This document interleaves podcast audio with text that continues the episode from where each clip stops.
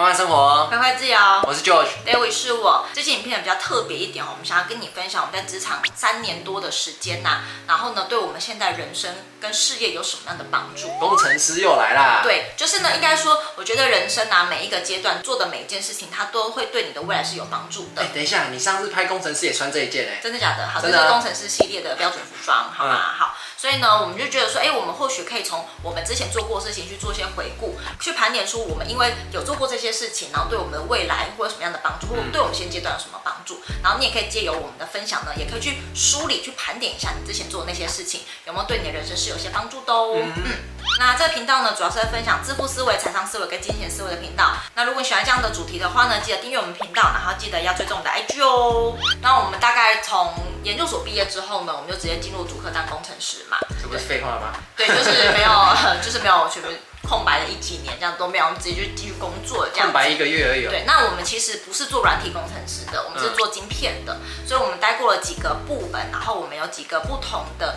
业务内容，它其实对我们现阶段是很有帮助的，因为透过在那时候的一些磨练呐、啊，跟一些知识的累积，然后还有一些就是工作的能力的提升，所以对我们现在现阶段，不管是生活还是事业，都还蛮有帮助的。那像我跟舅舅呢，就分别做过两种不同的工程师。嗯、那就觉得第一个工程师呢是做制程工程师。对对对。嗯、那所谓的制程工程师呢，就是我们在做晶片的时候，生产流程一定会有第一道程序，第二道，然后一直到最后一道嘛。嗯、然后这每一层每一层叫做制程。好。嗯、那就局在这方面有做什么样能力的提升？我个人蛮有感觉，就是因为当制程工程师，很多东西都是 SOP 化的，嗯、所以就局现在不管是在工作还是在生活方面，都是一个非常 SOP 化的人。生活我觉得倒还好，但是有啊，你每天就一定固定十二点起床，这很 SOP 好吗？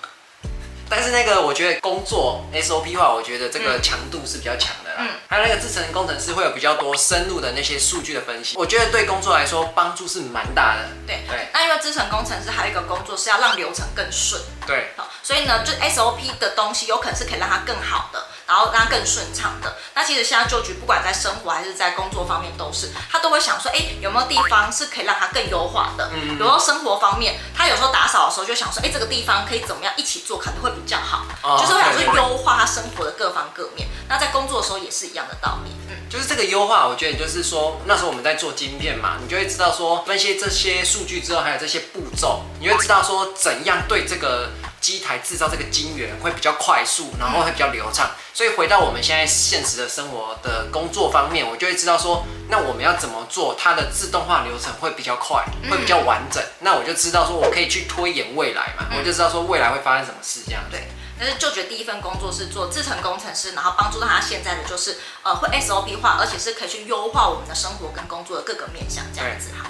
那我的第一份工作呢是做良率工程师。嗯，良率。所谓的良率工程师呢，就是每一个商品它不可能一批出来绝对每一个都是完好无缺的，它一定会有不好的。一些就是产品，嗯、那好的产品把它留下来，不好的产品当然把它淘汰掉嘛，对不对？那这个东西就要良率，比如说生产一百份的东西，然后里面就有九十八份是可以卖给客人的，那良率就是九十八，对吧？嗯、好，这叫良率。那以前我们在做什么事情，就是想办法提升良率。对，这时候呢，他培养我的能力是什么？就是我要去思考怎么样可以更好。嗯嗯嗯，对，那这些事情也应用到我现在的生活或者是事业的方面。我现在生活虽然过得不错，然后呢，事业也做得不错，所以延伸到现在，我到现在还是会习惯说，我的生活跟我的事业都已经不错，但我怎么样可以更好？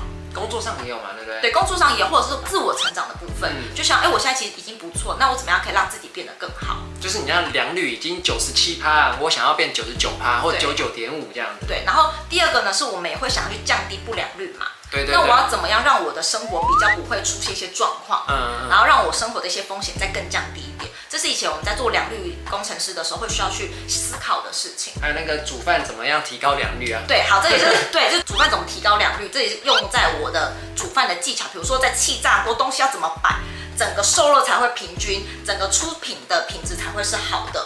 然后呢，那个牛排要怎么煎，可以受热均匀，这些其实都是比较科学的脑去想出来的。就是我们两个在用气炸锅的时候，都会去去想说，那个气炸锅要几分钟几秒比较好吃，对，对，对，对，我们都会把它记下来。对，没错。这样大家会不会觉得我们那个生活非常的数据化跟工程师化？但是我觉得它是一个习惯了，就我们没有刻意要去做。但我觉得这样也是挺不错的啊。对，就是我们会有这样的思维产生，这样好。那就觉得第二份工作呢，是从制程工程师转跳到研发工程师。对对对。那我觉得这个对秀菊的生活跟工作方面也是成长蛮多的。这个这个就是我做研发工程师，我就知道说有些东西好像要稍微去测试一下不同的，嗯、测试一下新的方法，因为有时候新的方法哎带来的，比如说自动化，或是带来一些数据，或者是你不管什么生活层面，你会发现哎这个新的方法好像挺不错的。嗯，在我观察下，我觉得秀菊会更勇于去测试。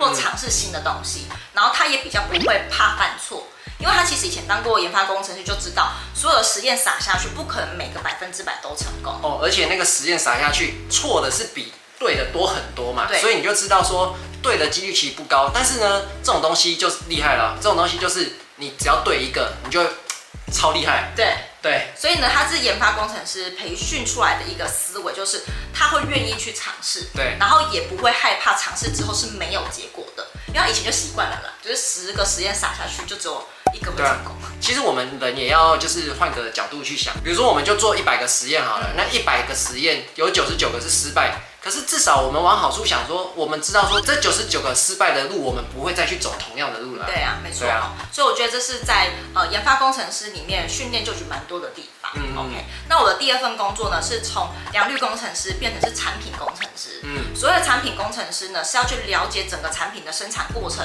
直到出货交到客人手上，一路发生了什么事情，以及客户的需求是什么。然后当客户有对产品有疑问，或是产品有点秀抖的时候，产品秀抖，就是会反映给我们，我们要去解决哈。所以我觉得产品工程师对我来说的一个非常大的训练是，我知道如何去纵观全局，因为从制成的每一道到可能出货，然后到跟客户的沟通，这些都是产品工程师需要知道的事情，就不会只是一个单点式的站点的工作而已。因为比如说像制程，可能就是一个一个小小的站点，但是。产品工程师可能是看从头到尾，就是一整乱啊。比如说，可能一个产品有一千个制程啊，他们可能这这一千个制程他们都要看过。对，没错。那我觉得在产品工程师这个职位里面，让我学到蛮多在人生还有工作方面，是我懂得如何去纵观全局，看得远一点。对，看得比较远。那第二个是我懂得怎么样去整合资源，因为当一个产品有问题，或者是客户的需求递给我们的时候，我们就要去想说，公司场内有多少资源可以去 support 我做这件事情。对对对。所以我要去整合资源，然后做跨部门的沟通。所以我觉得产品工程师对我来说的人生帮助非常的大，就是我知道怎么样看得更远，规划得更全局，以及呢，我知道怎么样去掌握我现有的资源，去做更好的分配。嗯，其实我们这样回顾一下，其实我们两个做的职位会有点不太一样，不一样。那你的其实就是看的比较远，比较广，那我就是。在一个单一点的东西看的比较细，嗯，然后去钻研不同的东西啊。对啊，所以我觉得这方面对我们两个的生活跟事业方面都配合的非常的好。嗯，不管在生活，生活我可能会有非常多生活想要尝试做的事情，然后我可能没有办法过到太细节的，对，那舅舅就会帮我去顾到这个部分。事业也是一样的。然后就我就反过来嘛，就是我可能会有一些细节都看得蛮多的，但是可能。如果往广一点的方向去看，我可能就会 lost 掉一些东西。对，没错。所以呢，可以借我们经验分享的，你也可以去想想看，有没有你过往的一些经验，其实对你现在能力是非常有帮助跟提升的哈。那最后，我想跟大家分享我们的畅销书《慢富》里面就有夹带蛮多我们在本业如果可以做得更好的一些思维跟方法，希望可以透过我们的经验分享给你哦。那如果你想买这本书的话呢，我们把购书的链接放在第一条链接哦。那这集影片就到这边，那我们就下部影片见啦，拜拜。因为我们刚毕业，因为我们硕士毕业之后呢，我们就直接去工程。好，好，来喽，进入主题了。好。in my veins. I've been driving this train Years in this lane. There's no stopping this flame Cause I came to the game And I changed it to play. How I like Rearranged it to my own domain. Yeah, I got what it takes Made lots of mistakes Taking shots, skipping breaks Feeling